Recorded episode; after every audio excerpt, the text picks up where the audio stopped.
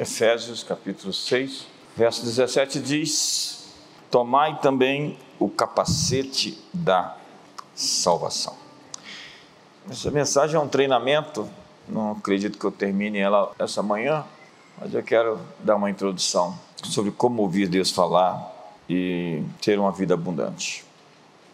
Jesus disse: As minhas ovelhas ouvem a minha voz. Quantos são ovelhas de Jesus aqui? Eu as conheço e elas me seguem. Então nós precisamos aprender uma nova maneira de viver. Davi mudou o seu foco da grandeza para a bondade de tudo que Deus fez para ele e para o seu povo no passado. O foco de Davi era sobre a bondade de Deus. E você precisa transformar a sua atenção daquilo que não está funcionando para o que está a funcionar em qualquer lugar. Tem gente sempre com uma visão, uma lógica do que deu errado. Então você tem memória. E a memória traz a você associações. E é por isso que constantemente Deus está fazendo associações com os pés que pisam e conquistam todo lugar que pisar a planta do seu pé. Olhai para estrelas, assim será a sua descendência. Olhai para a areia do mar. Associações. Há pessoas que não gostam de alguma cor ou de alguma roupa ou de algum lugar, porque tem memórias associativas a fatos que aconteceram que são ruins. Tem gente que não gosta nem de vestir um determinado tipo de roupa porque foi com aquela roupa que alguma coisa ruim aconteceu. Então nós precisamos produzir novas associações, criar novas memórias, inventariar todo o bem que nos foi dado. E é isso que o salmista está fazendo. Ele diz: O que darei ao Senhor em troca de todos os seus benefícios para comigo? E ele começa a falar as grandezas dos feitos de Deus que funcionaram no passado, inclusive com o seu povo, com os seus ascendentes. Então, nós temos aqui uma maneira correta de ir até Deus. Se eu chego na sala do presidente ou do governador de maneira grosseira e sem os protocolos normais, eu não vou ser recebido no coração deles. Há uma maneira de chegar diante do Rei dos Reis. E a Bíblia diz: entrai nos seus átrios com um hino de louvor, no seu santuário com ações de graças. Então, entrai por suas portas com ações de graças. Nós precisamos ter a atitude certa para ser recebido no Santo dos Santos. E essa atitude é de um coração grato. Diga comigo, um coração grato. Então nós precisamos ensaiar audivelmente aquilo pelo qual nós somos agradecidos em nossa vida. Eu tenho um exercício que eu faço no Metanoia 21 dias sobre listar coisas pelas quais você é agradecido. Quando você cria, cultiva essa cultura de gratidão, você cria um ambiente ao seu redor de favor, de favorecimento, de graça. Eu não quero estar do lado de pessoas que reclamam. Pessoas que reclamam intoxicam todo o ambiente. Eu não quero estar perto de pessoas que vivem insatisfeitas. Pessoas insatisfeitas são ingratas por natureza. Elas não têm motivos para agradecer, ainda que tenham, e não usam esses motivos. É um ditado chinês: reclamei porque não tinha sapato, cheguei a uma esquina, vi um homem que não tinha pés. Quantos querem agradecer a Deus pelos seus pés aí? Mexe os pés aí, vamos lá. Então agradeça a Deus porque você está vivo. Agradeça a Deus porque você tem uma família e tem um teto. Agradeça a Deus porque você tem saúde. Agradeça a Deus porque você pode se mover, porque você pode se falar. Agradeça a Deus porque você vive em um país que ainda temos liberdade. E vamos continuar tendo, fique sabendo.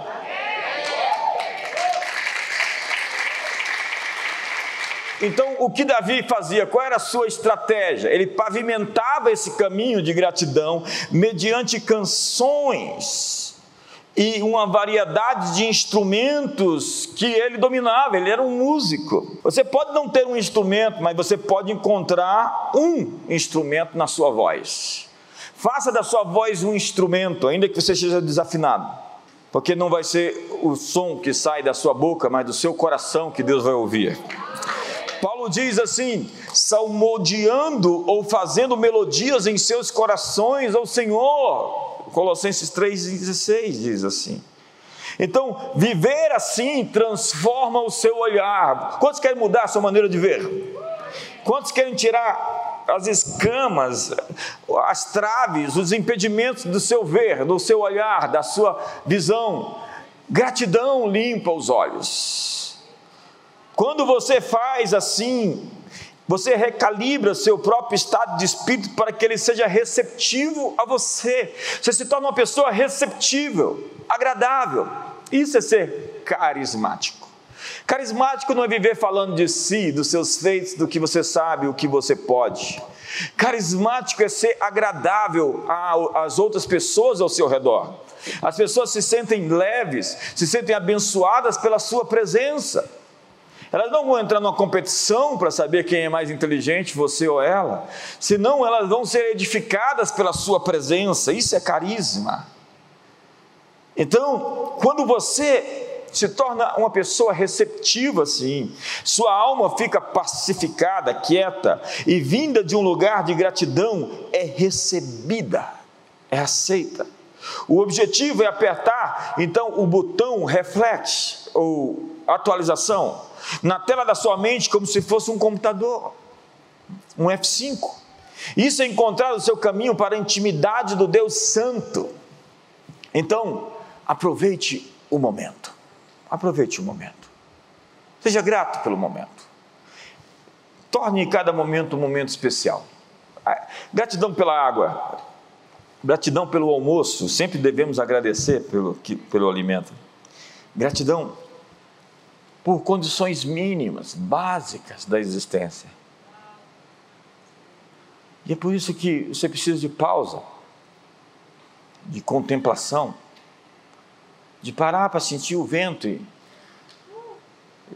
sentir esse espetáculo que lhe foi dado. É, foi preparado para você. Uma vez eu estava com alguns amigos muito engraçados lá em Búzios, alguns músicos, e nós estávamos ali ministrando na região, e aí veio um vento falando, aquele vento que fala, sabe?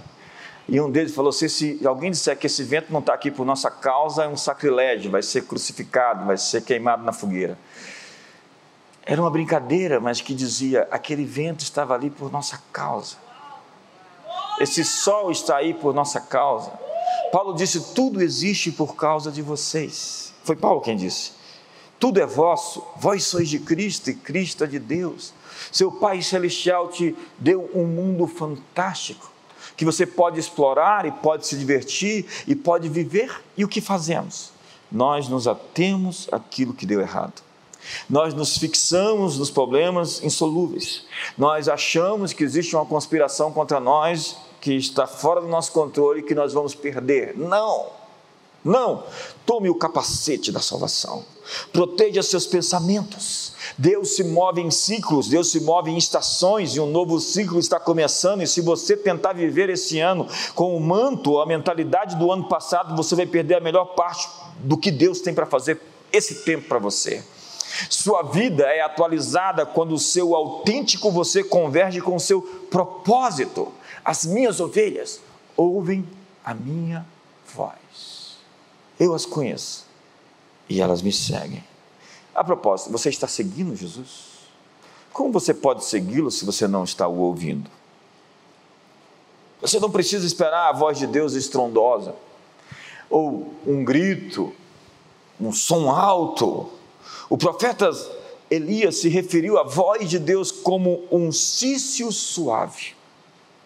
Suave. Uma voz mansa.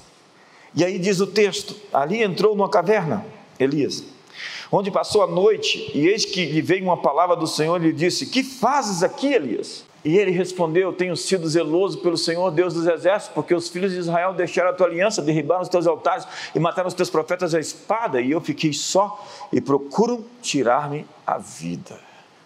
Disse-lhe o Senhor: Sai daí, põe-te nesse monte perante o Senhor. Eis que passava o Senhor e um grande e forte vento fendia os montes e despedaçava as penhas diante do Senhor, porém o Senhor não estava no vento. Depois do vento, um terremoto, mas o Senhor não estava no terremoto. Depois do terremoto, um fogo, mas o Senhor não estava no fogo. E depois do fogo, um cício tranquilo e suave. Ouvindo Elias, envolveu o seu rosto no, no manto e saindo, pôs-se à entrada da caverna. Eis que lhe veio uma voz, ele disse: Que fazes aqui, Elias? Uma voz mansa, que se confunde com os seus pensamentos, que é tão baixa, às vezes, que você vai ter que se concentrar para entender o que está sendo dito calar os ruídos.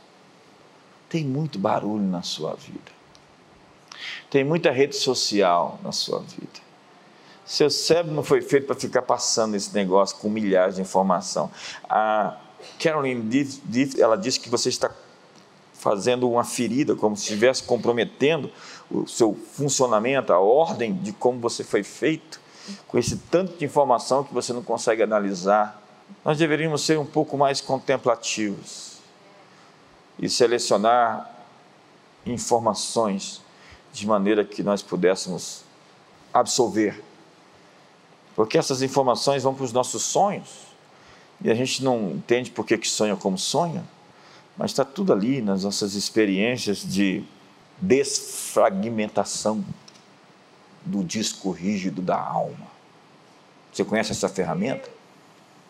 Então, todas as informações separadas começam a se organizar para ocupar um espaço específico na memória. Então, vai passando a noite os sonhos. Então, você tem lembranças de tudo que aconteceu, daquilo que você entendeu do que aconteceu, e vai passando os sonhos, você vai pensar que é uma revelação de Deus e é só uma função do cérebro de reorganizar as informações que você teve e não tem nada a ver com revelação. Dá um sorriso para o seu irmão e fala: desculpe lhe frustrar. Quando Deus fala, muitas vezes, Ele fala de maneira sutil. Reconheça a sua voz que vem como pensamentos espontâneos em sua mente, suavemente, quase em um silêncio envolvente os pensamentos que você está tendo, como se estivesse andando ao lado de alguém numa conversa. Imagine a imagem de um pouso, de uma pomba, em vez de um clarão de um relâmpago. A propósito, você consegue andar com a pomba sobre o seu ombro? Assim é andar com o Espírito Santo. Bastante sensível para não ofendê-lo porque o nosso Deus é santo.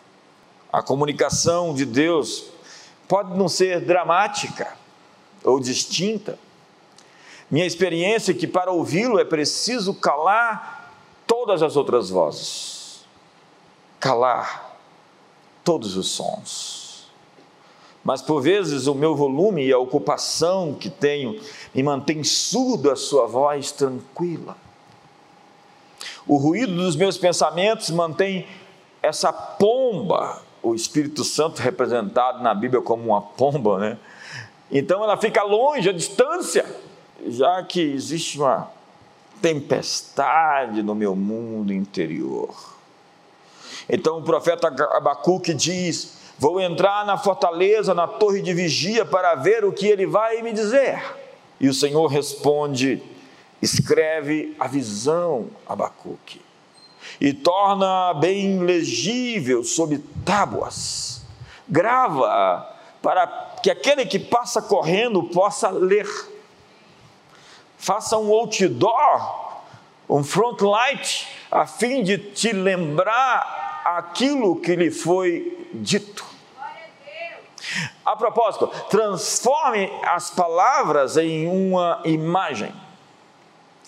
Palavras se transformam em imagens, assim como pensamentos em imaginação.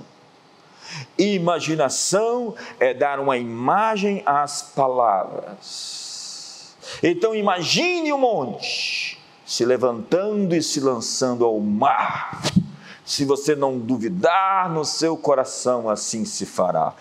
Imagine as estrelas, veja a areia do mar, olhe para os seus pés, Josué, porque quando você olhar para eles, você se lembrará que você foi feito para despedaçar o inimigo, para pisar e ocupar espaços, para conquistar a terra prometida. Sim. Deus fala por impressões, às vezes por fotografias, imagens e visão, mas o inimigo copia isso tudo. E você foi feito para receber essas mensagens de Deus. Você é compatível. Você é compatível. O que é ser compatível? Esse telefone conversa com esse iPad, que não é o meu, porque eles são da mesma marca. Então eu tenho um instrumento aqui que é chamado de Air Drop. AirDrop onde eu aperto o botão e a informação aqui vai para aquele, porque eles se conversam. Você é da mesma espécie, você foi criado dele, então você foi feito para conversar com ele, você foi feito para receber suas imagens, suas mensagens. Seu espírito conversa com Deus. Você foi tirado dele e os olhos do seu coração são capazes de enxergar, diz a Bíblia. A arte de ver parece ser semelhante ao segredo de ouvir. Mude então a marcha de fazer alguma coisa na presença de Deus para simplesmente estar na presença de Deus. No silêncio do momento, o fluxo de impressões, a espera para ver e ouvir o que o seu Criador quer lhe comunicar. As imagens dos céus vêm como fotos espontâneas em sua mente, mas podemos deixar de lado ou descartá-las porque não fazem sentido, ou porque não estamos preocupados, ou porque estamos preocupados com a infinidade de negócios. Então, anote. Anote o fluxo de imagens e pensamentos que surgirem quando você cala tudo. Preste atenção. Faça de uma forma acrítica. Suspenda o julgamento. Esqueça quando escreve na presença de Deus até mesmo a gramática, a ortografia, a avaliação teológica excessiva. Simplesmente você está lançando redes para pegar muitos peixes, faça como na parábola de Jesus, depois você vai separar os bons peixes dos maus peixes. Então, depois que você pega esse fluxo de informação e entra nessa frequência, a voz dele se torna indistinguível. Ela é única. Ela não tem igual. Você sabe que é ele, porque você conhece ele e ao conhecê-lo, ter intimidade com ele, você sabe o que é uma falsificação da sua presença. O mundo espiritual, ele é bastante incrível. E eu me relaciono com essas coisas há algumas décadas.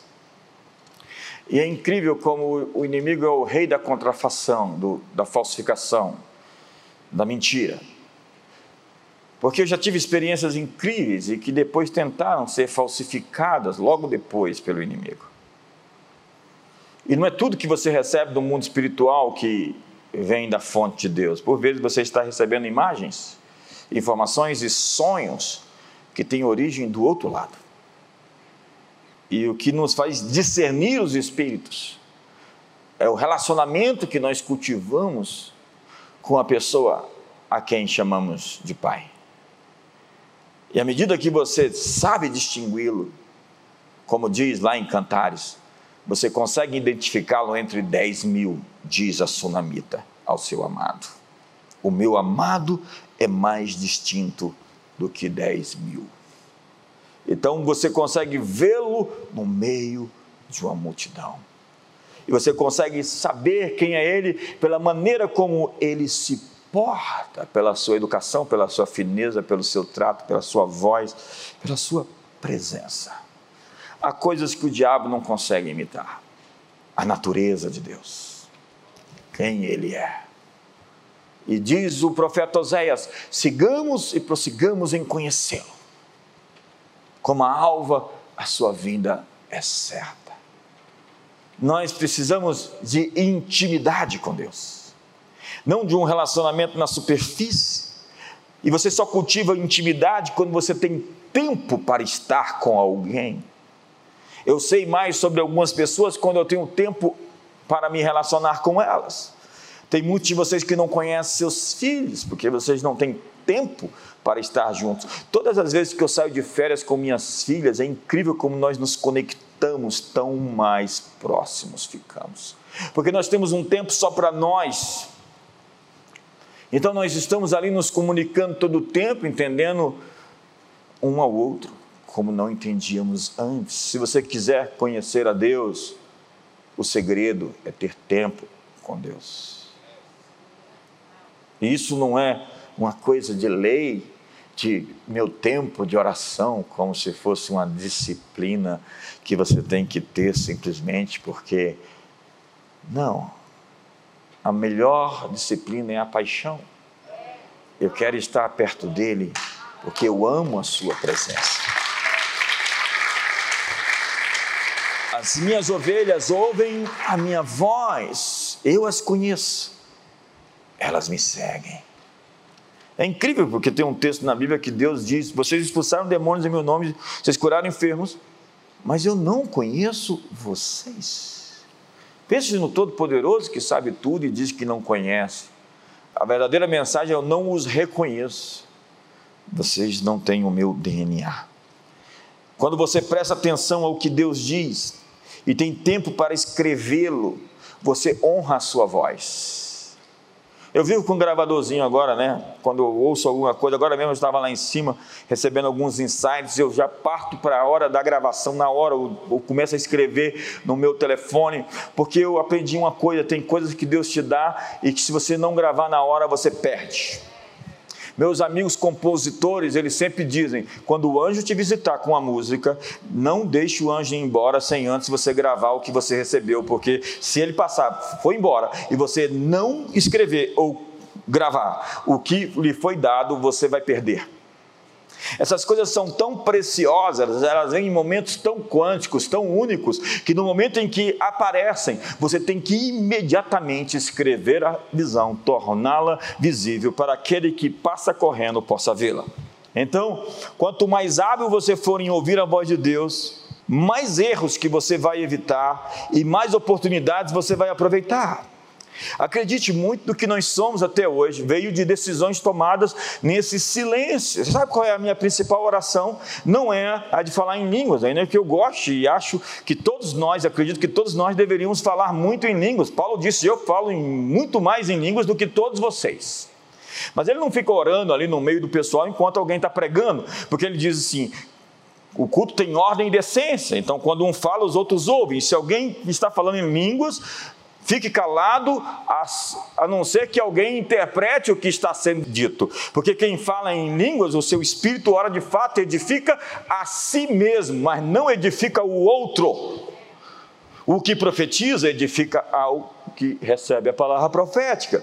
Então, essa é a ordem, está lá em 1 Coríntios capítulo 14, vai lá e veja a ordem e decência do culto. Mas a minha principal oração não é a oração de falar, falar, falar, falar.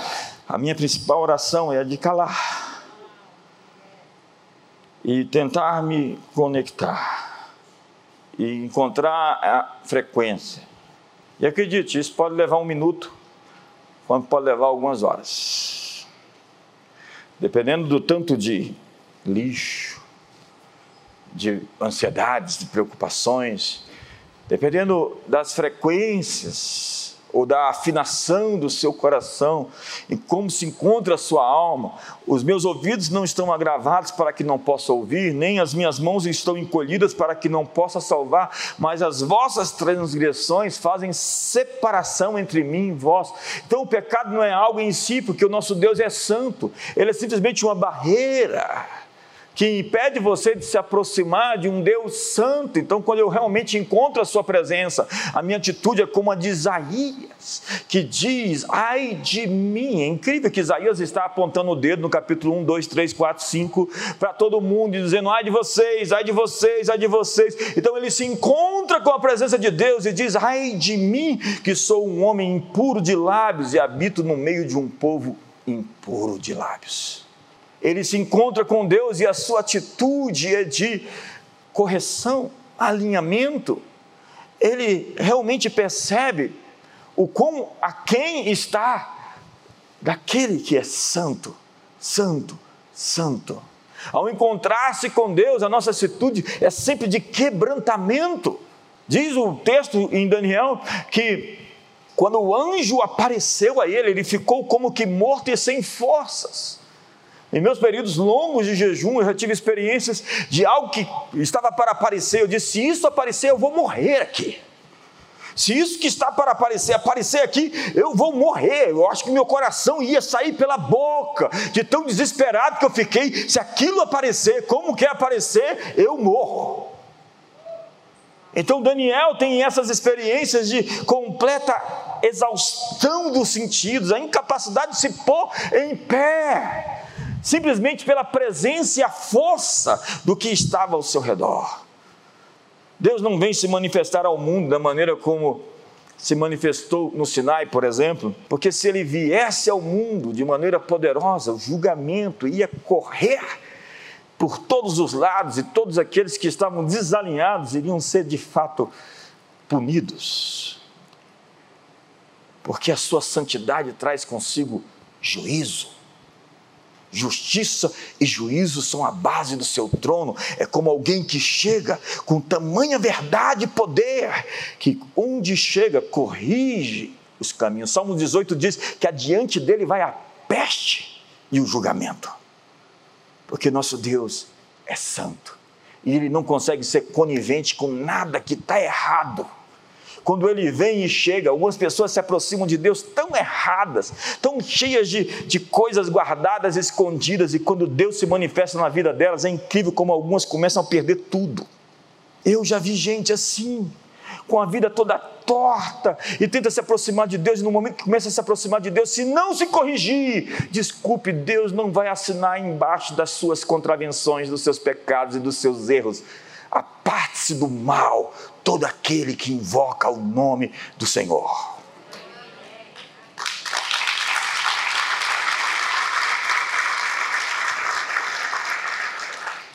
Eu estou com medo de me aproximar de Deus agora.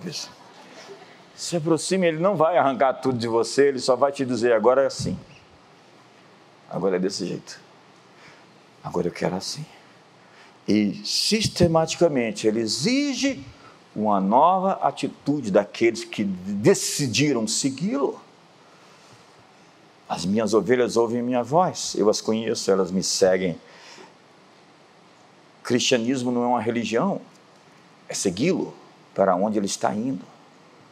A pergunta é: para onde ele está indo? Ele não está indo para esse caso extraconjugal com você. Não, definitivamente. Ele não está indo após a mentira, que você quer envolvê-lo. Não, ele não está indo. Se você está seguindo Jesus e quer soltar os seus bichos, seus monstros, seus vícios, eu sinto dizer que ele não está indo para esse lugar. Você está indo para outro lugar, porque ele está indo para ali. E não é você que dita para onde ele vai, é ele que diz: venha, eu estou à sua frente, siga-me. Ah, mas eu quero um Deus diferente, porque há pessoas fazendo um Deus ao seu tamanho, à sua imagem. Eles querem um Deus do amor, o amor. Amor não é sexo, amor não é paixão, amor não é hormônio, amor é sacrifício, amor é entrega, amor é atropelar seu ego, amor é servir as pessoas, amor é abençoar os outros antes de si mesmos.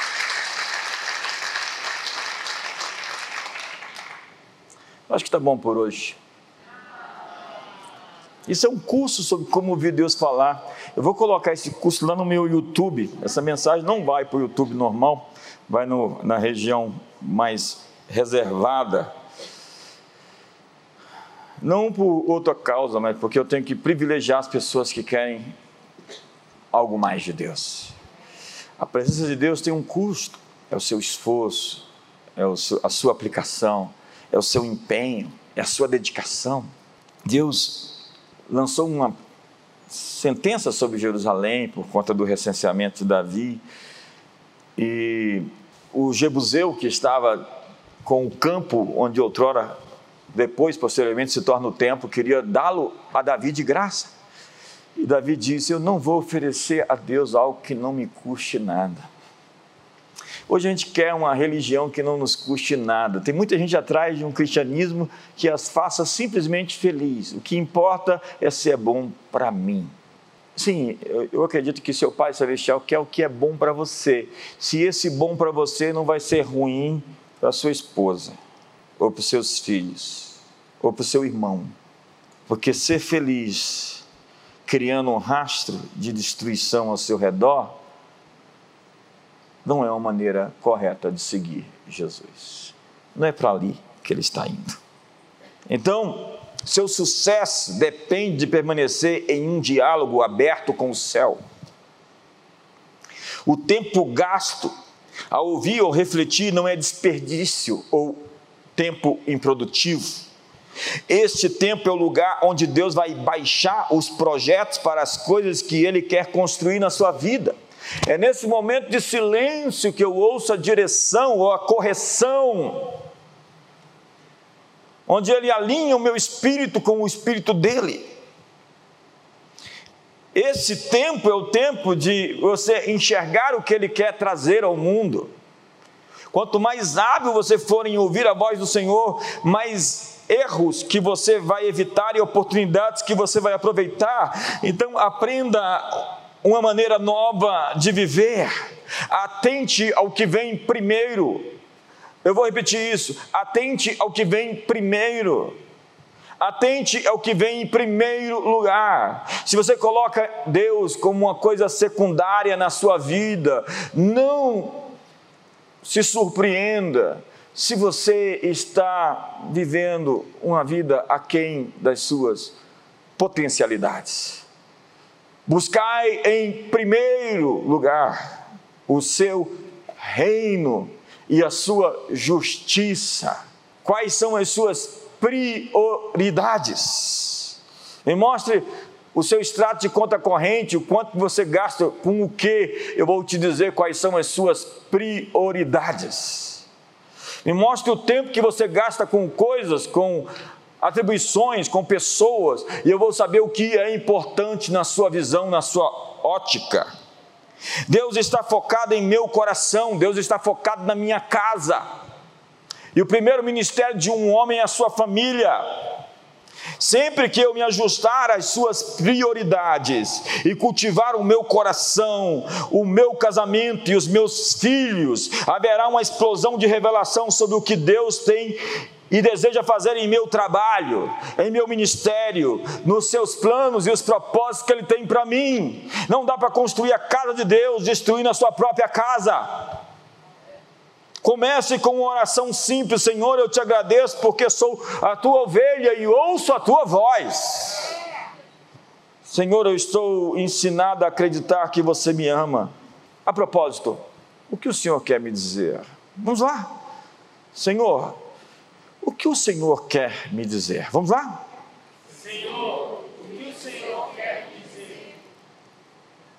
Escreva o que você vê, o que você ouve, como se os pensamentos que você está tendo é de fato as pequenas impressões da voz do pastor, cuja voz se ouve. Deixa eu ir para o final aqui.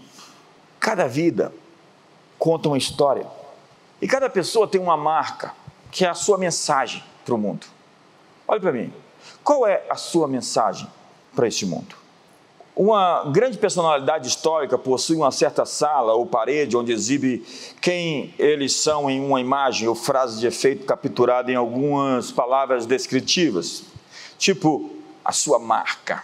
É a história de quem você se torna como resultado das escolhas que você fez e a singularidade do seu designer individual. As seguintes descrições resumem o chamado a marca dessas pessoas que tiveram no mundo.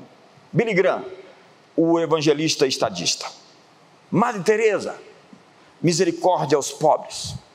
Winston Churchill, coragem em meio à crise. Isso é o Churchill. Charles Finney, reavivamento. Thomas Edison, inventor e empresário. Moisés, libertador dos judeus. Neemias, o líder que reconstruiu o muro. Josué, o conquistador da terra, o possuidor da herança. Cada vida conta uma história. A Bíblia é um livro sobre as escolhas das pessoas e as consequências dessas escolhas. Cada um de nós é um livro que serve ao universo como um aviso ou um encorajamento. Vem cá, a sua vida conta uma história de aviso ou de encorajamento? Algo especial acontece quando fazemos de Cristo o Senhor de fato das nossas vidas. Você já provavelmente ouviu a seguinte frase: Sua história se torna sua história. Deus diz ao mundo algo sobre si mesmo através de nós. A propósito, o que Deus está falando ao mundo através de você? Nós estamos aqui para refletir seu caráter e a sua natureza. Se você deseja uma grande história, mantenha-se perto do autor e anseie por uma demonstração audaciosa do seu chamado. Quando você está fazendo o que Deus o chamou para fazer, você não se torna mais um eco moldado pela cultura ao seu redor pelo seu passado ou pela influência de outras pessoas, você se torna uma voz autêntica. Vamos comigo? Uma voz autêntica. Vamos lá? Uma voz autêntica. Vamos lá? Uma voz autêntica. É incrível que eu nunca vou ouvir a voz de alguns, porque eles não têm voz, eles são um eco. Que cada pessoa explore e expresse essa mensagem da sua vida sua mensagem de vida envolve uma causa pela qual você se preocupa. O que lhe faz se preocupar? Sua mensagem de vida é um tema claro que percorre toda a sua vida, está na sua vida desde a sua infância. Você já era bebê, criança, há algo que persegue você como um chamado, como um som, como um grito, como um imã, algo atrativo na sua vida. Não estou falando de tentações, isso é o outro lado te chamando. Sua história vive na eternidade e deseja se reproduzir nesse mundo, porque antes de enviar você para cá, ele já preparou as boas obras para que você andasse nelas. Então, o que você foi chamado a fazer está escrito. Tem um script divino lá no Salmo 139. Obviamente que muitos não se alinham com esse script e vão viver seus próprios scripts, seus próprios pesadelos. Mas para cumprir sua história nessa vida, você precisa guardar seus pensamentos de outras histórias. Deus tem uma história para você e o diabo está lhe contando uma história. E ele tenta associar coisas, pessoas a essa história. Então vem uma ideia que vai se difundindo dentro de você com diversas decorrências a partir dela. Então, o que devemos fazer é colocar o capacete na cabeça para proteger você desses sofismas, desses dardos inflamados, dessas histórias que o inimigo quer fazer você acreditar. Então você começa a acreditar em uma série de mentiras sobre o seu casamento. Você começa a acreditar em uma série de coisas sobre você. Você começa a acreditar no tempo em que você. Você começa a se ver no caixão, né? Doente. Você começa a se ver incapaz ou desempregado, pedindo dinheiro emprestado. Você começa a viver a história que o diabo quer contar para você. Mas eu vim aqui essa manhã dizendo que Deus tem uma história para você. É uma história de esperança, é uma história de poder, é uma história de vitória. É o Pai das luzes ele tem algo que Ele quer contar ao mundo através da sua vida. Conte a história de Deus através de você para esse mundo.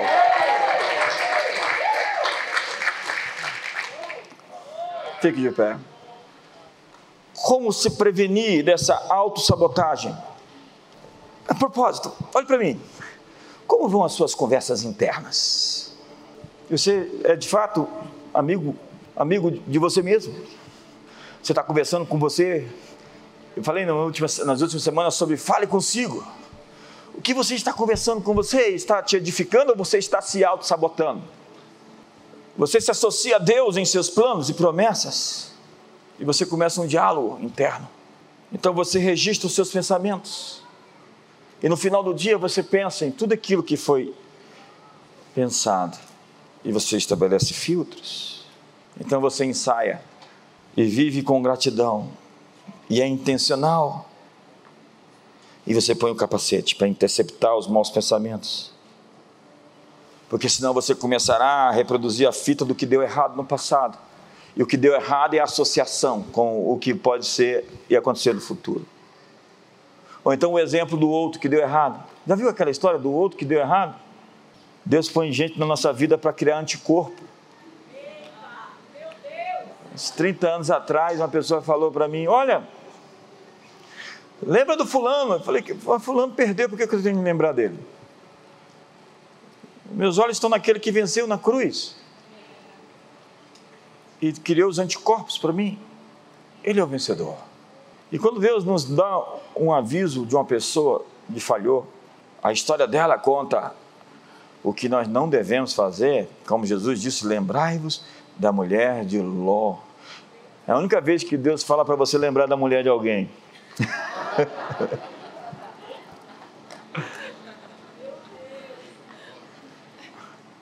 e ele estava dizendo assim: ei, ei, Lembra de quem olhou para trás e virou pedra. Lembra de quem olhou para trás e ficou petrificado, endurecido, embrutecido. Gente que olha para trás fica pedrado, amargurado, ferido e estagnado, né? Estagnado, não dá para avançar olhando para trás. Estou falando com você hoje. Estou, estou falando, Deus está falando com você. Não dá para avançar olhando para trás. O que Deus tem para você está à sua frente, siga.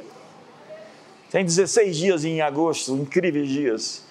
Deus vai batizar você com graça, vai batizar você com poder, vai batizar você com vitória, vai batizar você com favor. Existe um batismo de favor sobre a sua vida nesse mês de agosto ainda. Favor. E os meus pecados, bispo? Não está interessado em acusar você pelo que você fez de errado. Ele só quer dizer a você: não faça de novo. Rompa isso. Acabe com isso. Encerre isso. Ei, ponha um ponto final nessas coisas. Deus está lhe dizendo: você é capaz de dizer assim algo que Deus está lhe falando essa manhã e obedecê-lo de verdade? Feche seus olhos.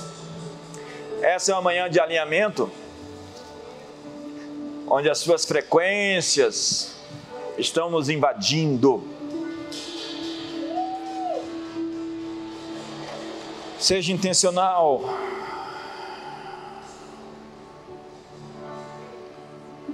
e se antecipe ao jogo. Mantenha uma imagem do que você está almejando, o resultado que você deseja. Use a sua imaginação. Se puderes crer, tudo é possível ao que crer. Agora busque essa sintonia, essa sincronia. Sim, sim, concentre-se. Cale agora as vozes. Tem muito barulho, muito ruído. Simplesmente se conecte ao trono. Peça perdão agora. Perdão, Senhor. Eu disse palavras que não deveria. Senhor, eu assassinei a reputação de alguém porque eu falei mal dessa pessoa pelas costas e sem conferir a informação. E mesmo se essa informação fosse verdadeira, isso não interessa a quem eu disse porque isso não edifica, isso destrói. Eu não quero ser um contribuidor de assuntos que não edificam. Quem habitará com o Senhor com chamas eternas? Aquele que fecha os olhos para não ver o mal, aquele com um gesto de mão se recusa a receber suborno, aquele que fecha a boca Seis coisas Deus odeia, a sétima ele abomina, o que coloca um irmão contra o outro. Peça perdão hoje quando você dividiu, ao invés de construir pontes, você construiu muros. Peça a Deus perdão hoje porque você fez parte de algo que não devia fazer. Você foi participante das obras infrutíferas das trevas. Peça perdão hoje porque você se envolveu com coisas ou pessoas que não devia ter se envolvido. Porque você alimentou seus vícios e as suas paixões quando deveria. Peça perdão. Peça perdão. Sim, você está limpando o caminho. Você está sintonizando a frequência, você está o encontrando. Nosso Deus é santo. Nosso Deus é santo. Ele não quer mais você em ilegalidade. Você está me ouvindo? Diz o Senhor. Eu não quero mais você em ilegalidades. Chega de ilegalidades. Pare de transpassar esse muro. Eu não quero mais você nisso. Não vá mais a esses lugares, a esses ambientes. Não frequente esses ambientes que só alimentam a sua carne. O que está de errado em você? Não, não. Deus não está pensando no seu passado, Ele diz: vai e não peques mais, vai e não faça de novo, simplesmente se arrependa e corrija seu caminho. Essa é uma manhã de realinhamento. Realinhamento. O que é prioridade para você? O que é mais importante para você? Ao tomar uma decisão, Asa foi o rei que morreu porque confiou mais nos médicos do que confiou em Deus. Você deve confiar nos médicos depois de ter ido até Deus. Você deve confiar nos especialistas depois de ouvir o maior especialista. Qual é a sua prioridade? No que você gasta seu dinheiro. Você diz que serve a Deus, mas não tem coragem de ser fiel a Ele na sua casa, em seus dízimos e suas ofertas. Me desculpe, na verdade eu não vou me desculpar por pregar a você o que a Bíblia diz. Você deve honrar a Deus com as primícias de toda a sua renda. Se você quiser ser colocado como primeiro na pauta de Deus, de prosperidade e sucesso, você deve dar a demonstração de que Deus está em primeiro lugar na sua vida financeira e ponto. Você tem sido negligente com seus filhos? Você não tem cultivado tempo para eles? Para a sua família? É hora de construir pontos. Pai, nessa manhã, as minhas ovelhas ouvem a minha voz, eu as conheço, elas me seguem. Fala, Senhor, teu servo ouve. Seja o que for, queremos te ouvir. Queremos nos unir ao coro angelical que canta: Santo, Santo, Santo é o Senhor dos exércitos. Toda a terra está cheia da Sua glória.